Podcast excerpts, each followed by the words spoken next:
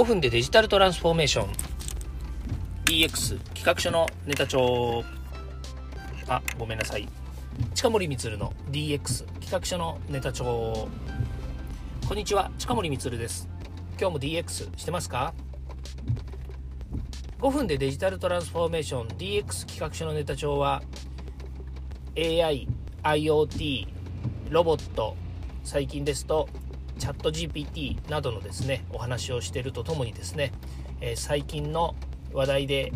え、ちょっと廃れちゃったかもしれないですけど Web3 ですとか、それから NFT とかね。Web3 はそんなに廃れてないんだけど、NFT っていうのはね、少し冬の時代とかいうふうに言われているので、まあそういうですね、いろんなテクノロジーを活用したサービスや、皆さんが少しでも、えー、仕事の効率化、生産性向上みたいなものができるですね、まあそういうネタをですね、いろいろお話ししたいなと思っているチャンネルです。えー、今日は土曜日でですので、えー、趣旨説明みたいなものをですね、少し加えてみましたけれども、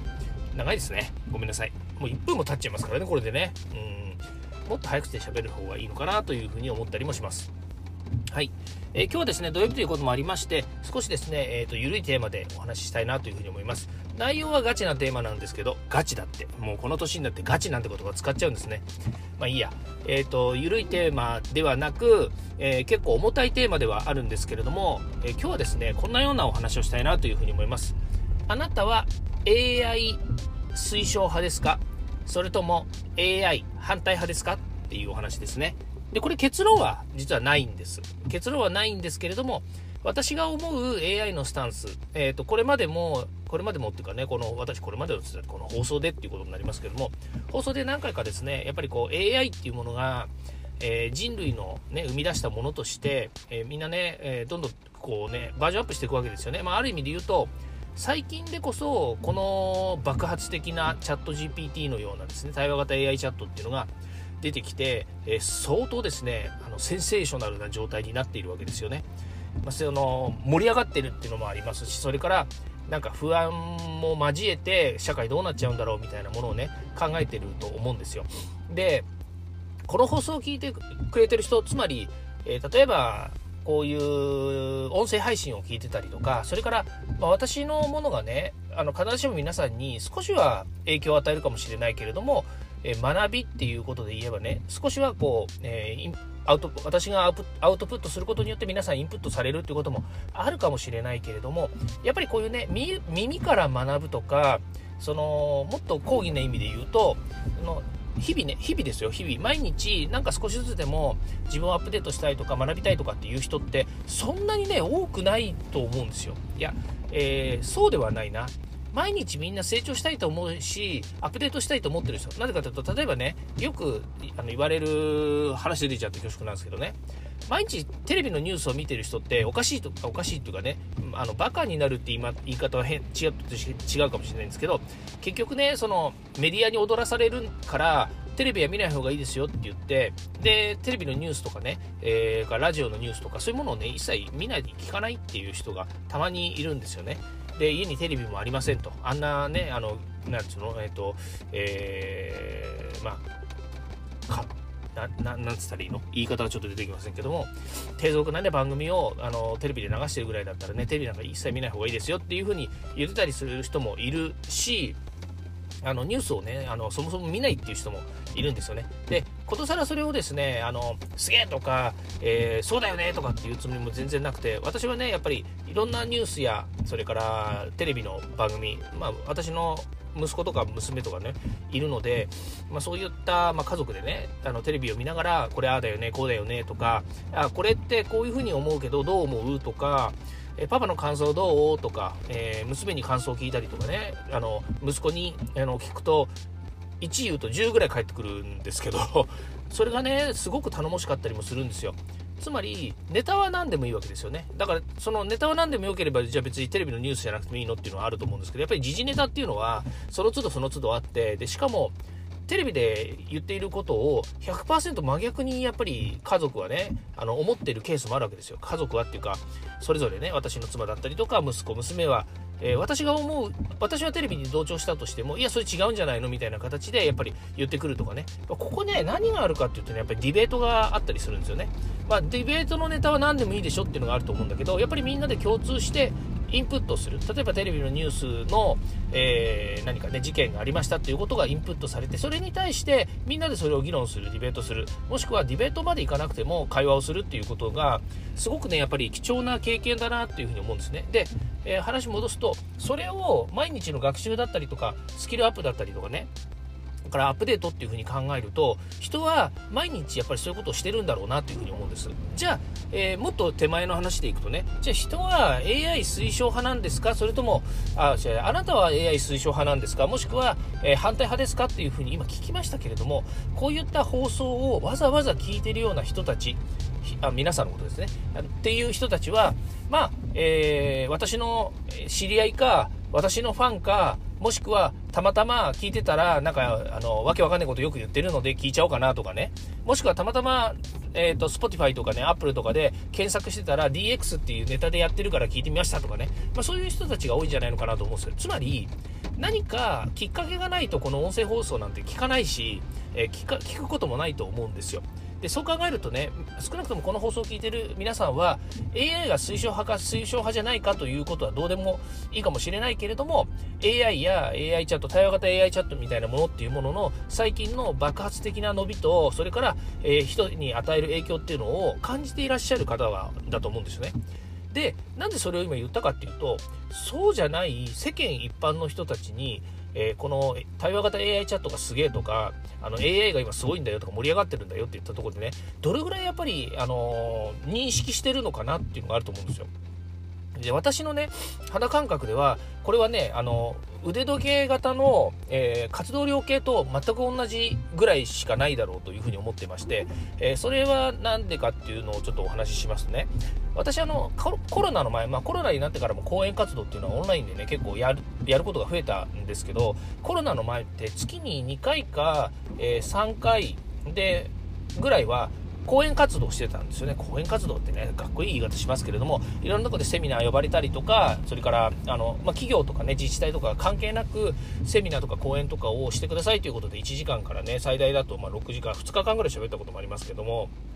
あのそういう依頼を受けて話すことがあるんですね。で、私、必ず、オンラインだとなかなかできないんですけれども、えっと、リアルなイベントの時は必ずやってたのが定点観測をしていて、え最初は、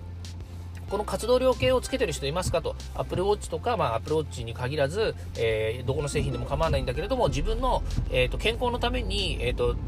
活動量計でいろんなデータを取ってますかと。で、これなんでそういうふうに聞くかっていうと、IoT っていうテーマで話した時に、やっぱり身近な IoT というところで言えば自分の健康管理っていうのはすぐここでできるので、え、これが、まあみんな、あの、それぞれ個人とか家族に与える影響がありますよっていうことを話す中で、この活動量計をつけてますかっていう話をするんですね。そうすると、最初、まあ、2006年とか7年の頃は、えっ、ー、と、これを言ってもですね、ほとんど5%とかそのぐらいしかいなかったんですけど、まあ、だんだんですね、6年、7年、8年、9年、2020年とかぐらいになってくると、えー、どのぐらいつけてますかっていうとですね、えー、多い時だと20%ぐらいは手を挙げてもらえる。で、少ない時だとやっぱりそれでも10%ぐらいしか手を挙げてもらえないんですよね。で、合わせて、あのー、まあ、最初最後とか2020年ぐらいの頃は多分聞いてたと思うんですけど AI スピーカー家で持ってますかと買って皆さん買って使ってますかっていう風に言うと,、えーとね、結構使ってないんですよね、まあ、5%ぐらいしか使ってないんですよ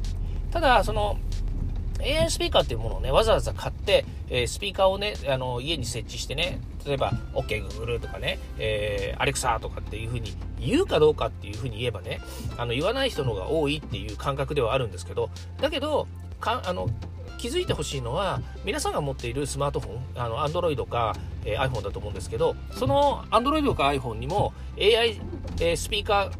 がついているんですよね。で、えー、まあ、聞けば答えてくれるっていうのがありますよね。まあ、OK、Google って言えば、あの、なんだ、その、えっ、ー、と、Android のスマートフォンでは答えてくれるし、えっ、ー、と、iPhone だったら言い方をね、変えればいいと、今、iPhone であの音声取ってるので、今言いませんけれども、まあ、そういうことで使えてる、それが使えるはずなんだけど、結局 AI スピーカーを持ってますかっていうと、皆さん AI スピーカーっていう、スピーカーに AI がついた個体を想像するわけですよね。だから人間ってすごくあの名前に引っ張られちゃうっていうんですかねその機能とかは一緒で、あの、代替できるんですよ。代替っていうのは他の形で使えるんだけれども、えー、結局、その AI スピーカーっていうふうに言われるともう AI スピーカーでしかないわけですね。でも、えっ、ー、と、AI スピーカーっていうのは、えっ、ー、と、スピーカーに AI が搭載されたものっていうふうに考えると、スピーカーに AI が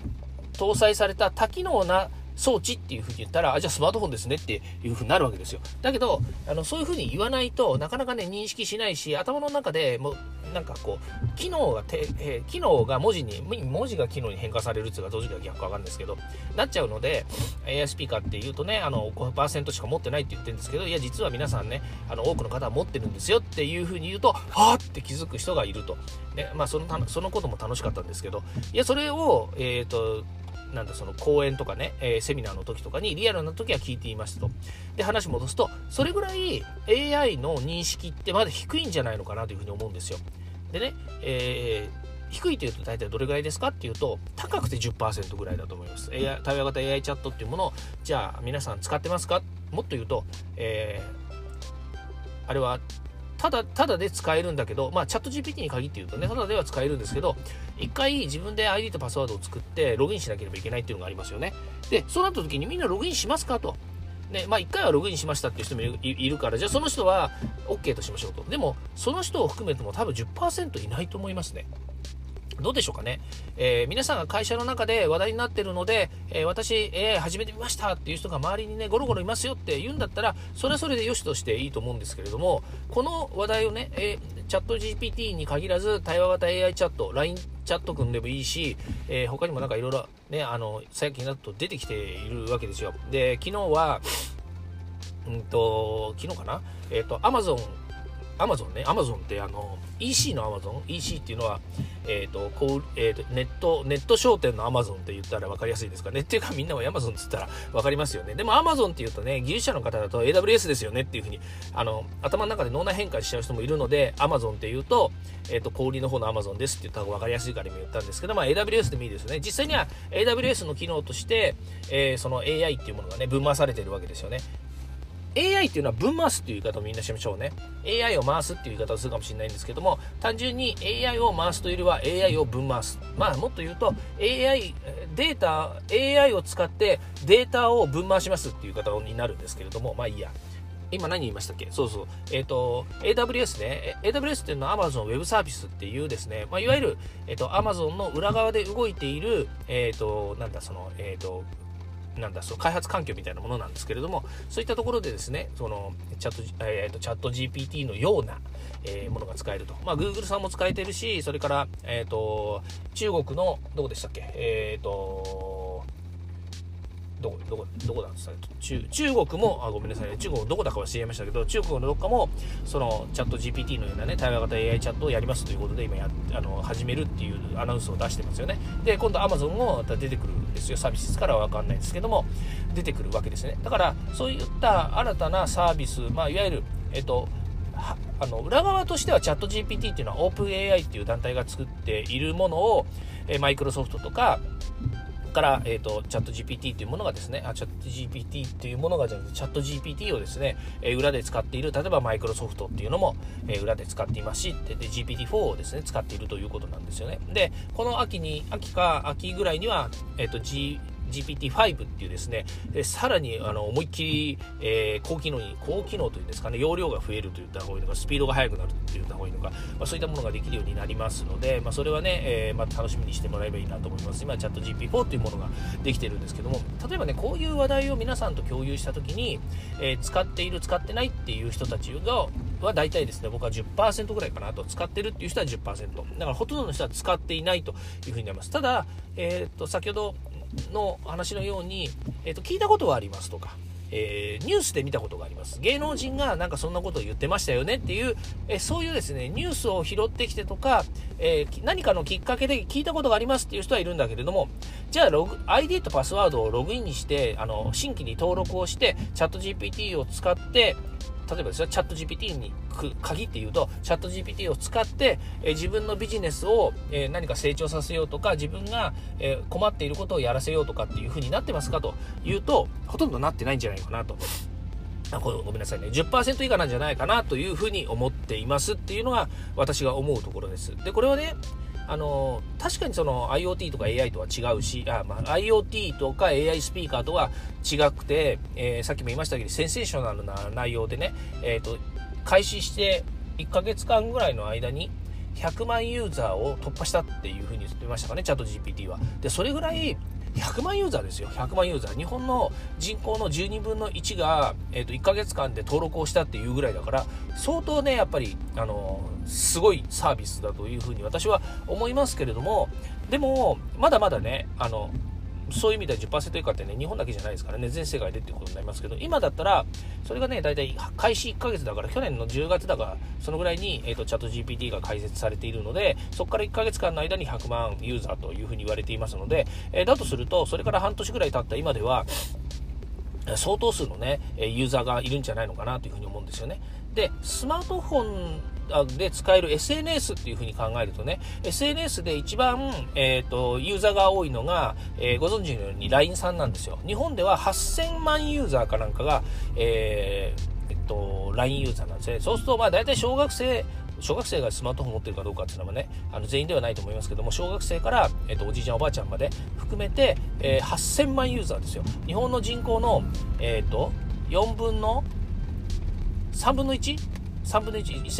1億2000万ですから8000万ですから3分の1ぐらい3分の2だ3分の2ぐらいが持ってるってことですよね。もうマジョリティですよ、マジョリティ。マイノリティじゃないですよ、マジョリティね。多くの人たちがもうスマートフォンを使って、えー、LINE をやっています。まあ、LINE をやってると言っても、LINE のね、アカウントを持っているっていうだけの人もいるので、実際アクティブな人、アクティブって言ってるのは、あの、毎日使ってるとかね、週に1回使ってるとか、家族では使ってますよとかっていう人だと、もっと少ないかもしれないかもし、かもしれないけれどもですよ、8000万ユーザーあるんですよね。で、えっ、ー、と、その次が確か Twitter で、えー、4000万ぐらい。でしたかね？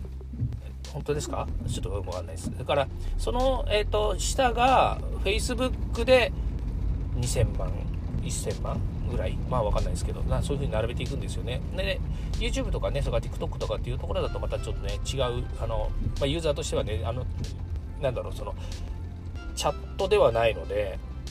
SNS ではないのでね、あの使い方が違うのかもしれないんですけれども、まあ、そういうものをあのランキングにしてはあると思うんですけども、まあ、最大使っているもので、えーと、LINE の8000万ユーザーっていうのがあるわけですよね。で、あの、えー、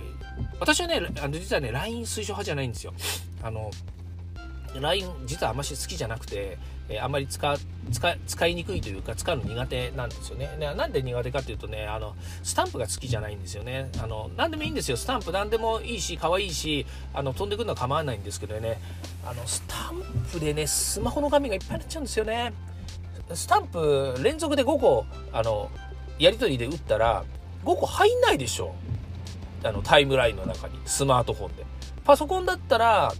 ちょっと縦長にすればね、えっ、ー、と、10個くらいある入るかもしれないですけどね。もうね、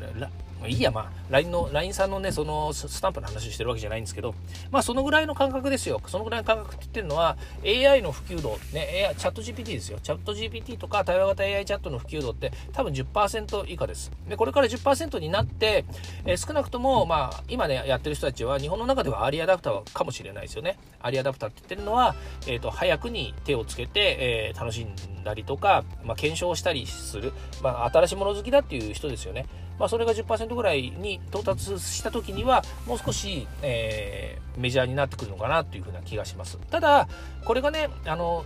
人類全員が AI を何か漏れなく、使ってますっていう風になるかどうかっていうのは別ですよね。あの、例えばスマートフォンの機能の中に AI、えー、対話型 AI チャットみたいなものが自動実装されますと。で、えっと、例えば電話をするかのごとく、えー、対話型 AI チャットがいつでも使われてますっていうようなね、まあ、名前も変わるかもしれないですけども、そういうような状態になってくるとね、また話が変わってくるのかなというふうに思います。あの、それは何でかというとね、やっぱりこうテクノロジーの進化とか、それから今のスマートフォンに、えー、を使うのに、えっ、と、一番ね、こう、懸念されている通信の問題ですよね。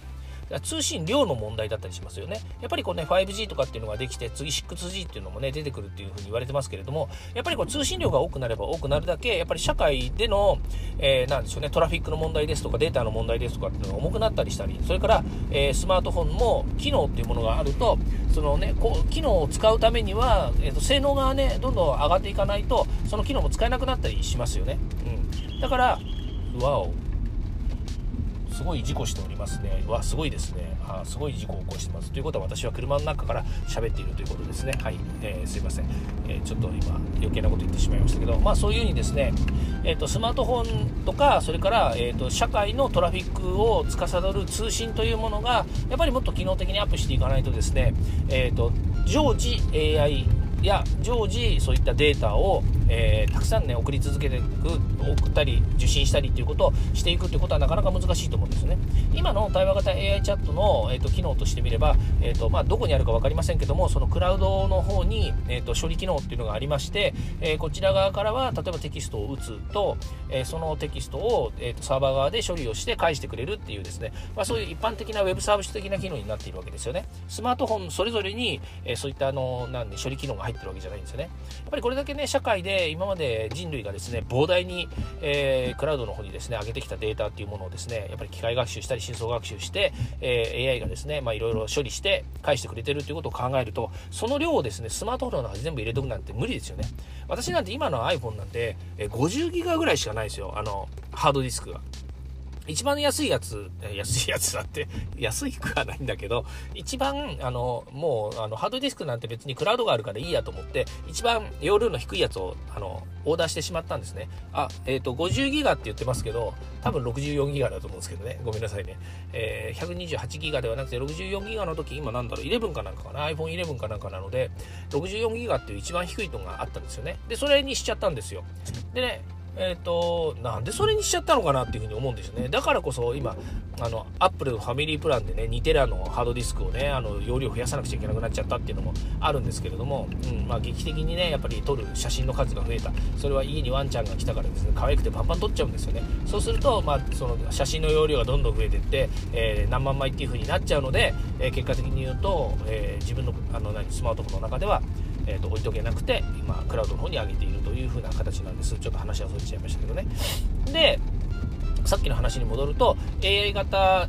の AI チャットの、ま、普及率っていうのは多分10%ぐらいしかないんじゃないのかなというふうに思ってます。じゃあ、えー、もう最初の冒頭のねあの質問になるんですけれどもじゃあその、えーと、対話型 AI チャットね今だったら対話型 AI チャットこの AI を推奨しますか？それとも反対しますか？っていうところでいくと皆さんどうですかね？やっとここまで来ましたよね。長いよね、本当に。1人で喋らしておくと、やっぱこういう風にね、どんどんね、余計な話があの加わってしまって、結論にいかないですよね。うん、それは良くないなと思うんです。でも結論はね、最初に言いましたよね。これに答えはないと。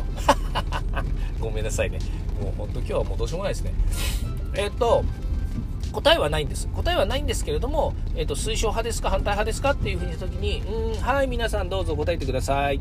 はい、あなたは皆さんね、あのまあ、多くの方は推奨派ですねというふうになるわけですね。まあ、それはね、あのまあ、先ほど言いましたけれども、この放送を聞いている人たちっていうのはかなりやっぱり感度が高くて、えー、普段からね、こういろんな情報収集をしてるんじゃないかなというふうに思うんですよ。まあ、そう考えるとね、今の、えーと、この AI, AI のね、ユーザーっていうのは、た、多分ですよ。多分ですけれども、うんと10%ぐらいしかいないんですけどもその中で、えー、推奨派反対派って言われると今のところは推奨派の方が多いんじゃないのかなというふうに思います。でその使うことに対しての推奨派が多いというんですけどまた逆を返すとですね思想的にとかその感情的に、えーと、やっぱり反対派ですっていう人もね一定量いると思うんですよね、えー、例えばうんとまあ、いろんなネタがあります。この間、あの、私、えっ、ー、と、ノートの方にですね、うん、そうなんです。あの、えー、20個ほどですね、なんでその、あの懸念されるのか反対するのかっていうところの、えーと、文章を書いてそれに対して、えー、それに反論するようなものだから、えー、これこれこうなんですよっていうものを、えーと、20個並べて書いたんですよねでそれに大体ね集約されるんですけれども集約それ要素としてはそのうち3つに集約されるんだよねっていうのも書いたんですけどもね、まあ、それちょっと今話すと長くなっちゃうので置いておきますけれども、えっ、とね、反対する理由っていうのはねやっぱりねあのよくわかんないんですよね。あのまあ、そもそもね、テクノロジーっていうのは裏側なんかよくわからないよねっていうのがあるんですけども、だからといってね、AI がね、あの適当に、あの適当なことで返してきてるというふうには思いません。というのは、今まで人間が、人類が、あの、貯め続けた、えーと、クラウドに置いてあるデータとかね、あのそういった各種データをですね、あのまあ、あの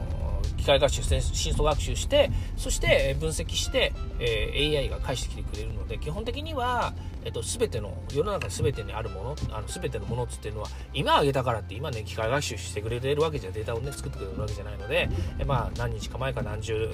何日か前か、えー、何十日か前かもしくはねずっと前かっていう話のデータでしかないんだけれどもでもそれをですねあの分析してくれてるわけですよね。それからもう一つがその機械学習の性能にしたってあの、まあ、コンピューターがやっているのでね、えーと、完全に、えーと、全てのものを取り込めるわけですよ。で人間っていうのはすごいフィルターがかかっているので、えー、例えばの話私が音楽が好きですというふうに言ったとすれば私の音楽が好きで、えー、アウトプットする音楽例えば私が、えー、曲を作ったら絶対にどんな曲ができるかって言ったらもうロックしかないですよ。もう3コードロックとは言わないけれどもあの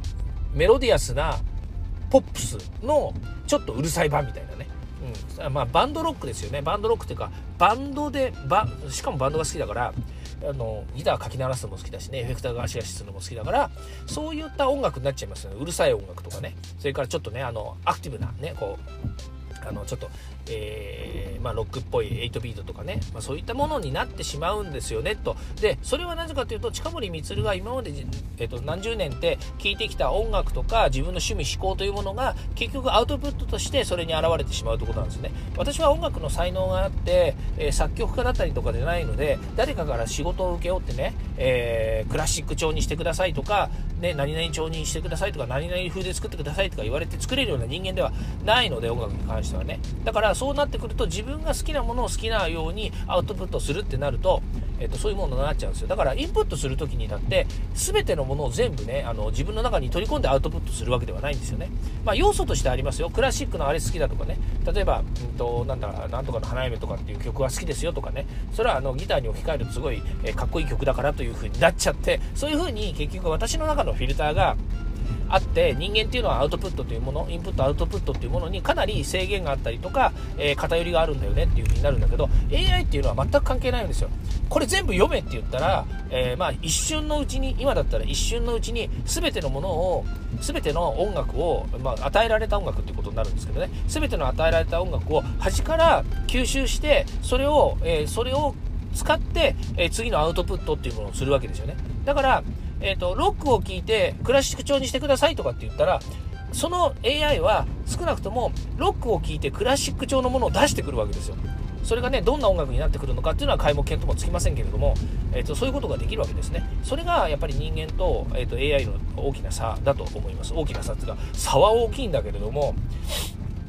あのそういうことができるっていうのがあの AI の特徴だと思うんですね。でそれを AI は人間が作り得たものだわけですよ。人間が作ってこうなったらいいよねっていうことになります。例えば深層学習とか機械学習ニューラルネットワークっていうんですけどもそういったものをね模して AI っていうのは作ってますよねっていうのはそれは人間をねあの構造的にいろいろ研究した結果ニューラルネットワークってものが人間の脳の構造の中の処理部分にあるということですからそれをですね AI に活用しているっていうふうに言ってれば、えーと、AI というのは誰かが適当に作作ったわけじゃなくて人間の創造物なんですね。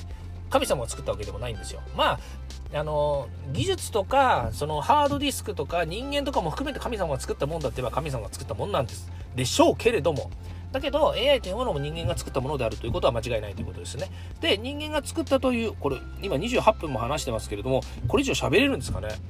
なんか30分ぐらいで切れちゃうみたいなことを前言ってるような気もするんですけど、まあいいや。えっ、ー、と、ちょっとここで1回ですね、フラグを入れてみましょうね、フラグの追加。はい、フラグが追加されました。まあ、これでまたずっと喋れるのかなっていうのはちょっとよく分かりませんけれども、えっ、ー、と、このまま話し続けたいなというふうに思います。まあ、ということでですね、あの、AI というものが、あの人類に与える影響というのは計り知れないものではあるけれどもそれをね必ずしも今の段階ですよ今現段階で、え、否定したりとかそれから、えー、危惧するようなことがあるかっていうと、えー、ないんじゃないのかなというふうに思います。それはですねノートの方の20個のですね、え反論メッセージを見ていただければというふうに思うんです。でただしえっとねあのえー、まあい、いろいろね、今ね、新しいサービスがね、もうね、本当に矢継ぎ早にどんどん出てきてるんですよ。これは海外からも出てきて、日本だけじゃなくて、海外からも出てきて、相当たくさんのサービスがどんどん出てくるんですよね。で、えっ、ー、と、AI 対 AI の組み合わせとかね、チャット GP 対何々の組み合わせみたいなものが出てきたりとか、それから人間がやることのボトルネック、例えば、えっ、ー、と、ワン、ラストワンマイルの話であったりとか、それから、えっ、ー、とハード、ハードウェアによる手作業の話だったりするのも、AI がどんどん解決の道を導いてくれるというか、解決してくれるようになると、えまさしくですね、その人がやらなくてもいいよねっていう話になってくるかもしれないですよね。でそうなると人間って不思議なもので自分の与えられた仕事とか自分のやるべき仕事っていうものが奪われたっていうふうに言うわけですよね。いや、そうじゃないでしょうと。もともとコンピューターが出てきたことによってね、あの、奪われてるというよりも、コンピューターに任せた方が早いよねっていうものでみんな納得してるはずですよね。なのに今度ね、AI っていうのが出てきた時に、えー、今度 AI が仕事を奪うとかっていうふうに言ってるんですよね。でも AI が一般化してきた時には、AI を使わないと、あの、処理もできないし、あの、ね、なんかあの、うまいことできないよねっていうふうになるはずなんですよね。これ何かっていうとね、さっきの話じゃないんだけれども、結局ね、えっ、と、代替することがね脳内変換することができてないっていう話なんですよね。